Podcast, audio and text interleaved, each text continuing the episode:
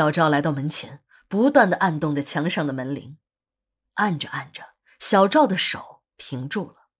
一个苍老颤抖的声音从门里传了出来，好像是一个人在祈祷什么。哎，你千万不要来找我，我只是一个孤老婆子，冤有头，债有主，你快点走吧，我这儿给你多烧点纸钱也就是了，行行好吧，行行好吧。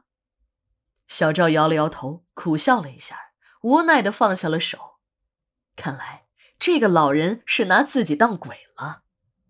小赵又跑到七楼看了看，还是没有任何动静，便下了楼，直奔小区的门卫室。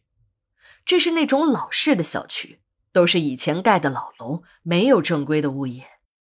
在守卫室里，有一对老年夫妇在那儿看门，平时呢也负责清扫一下小区里的卫生。这所小区的卫生条件很差，这对夫妇只是把垃圾箱里的垃圾用清洁车推走，那些散落在地上的垃圾他们根本不管。而且这两个人非常的势利，这里的居民呢，如果有事儿请他们帮忙，都是要拿钱的，哪怕是帮忙把包提上楼，或是照看一下东西，没有点好处，这老两口啊是不会做的。没有三分力，不起五更早，这句话。用在他们身上，那是再恰当不过了。小赵第一次搬家进来，两个行李包在守卫室里放了半天，收了他二十块钱的保管费。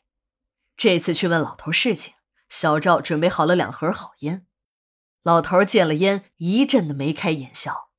当小赵说明了来意，想知道那栋楼七楼的情况时，老头开始讳莫如深起来，烟也不要了，直接就把小赵往外推。碰了一鼻子灰的小赵，看已经快到上班的时间，就只好暂时作罢，再做打算了。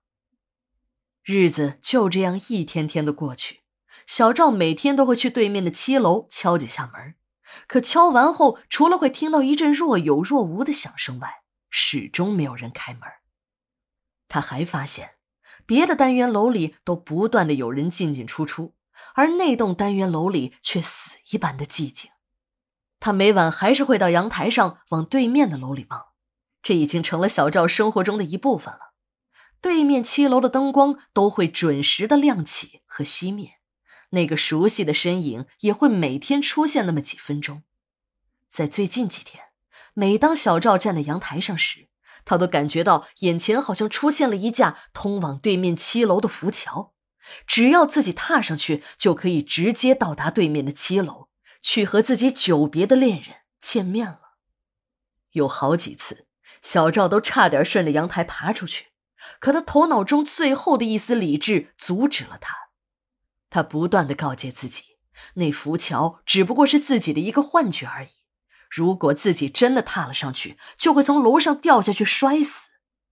但这种理智越来越弱，对面七楼小芳的身影似乎在向他招手。一个声音不断的往自己的耳朵里钻。过来吧，过来，你想要的都在这里。小赵忍不住了，真的想踏上眼前的这架浮桥。有几次，他都已经爬上了阳台，站在了阳台的窗户上，一只脚也已经迈了出去。也就在这时，对面七楼的灯光熄灭，小芳的身影也消失了。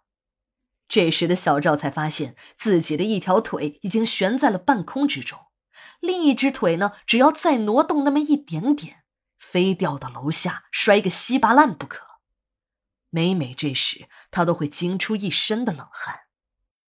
小赵感觉自己好像是得了精神病，便向管理请了一天的假，跑到医院去看医生。检查了一圈，也没有发现什么明显的症状。医生只是给他开了一些常规的药，叮嘱他多休息一下。也许是精神太紧张了，多休息休息也就好了。从医院出来，小赵彻底绝望了。自己精神上没有病，那一定是见了鬼，要不然这些诡异的经历该怎么解释？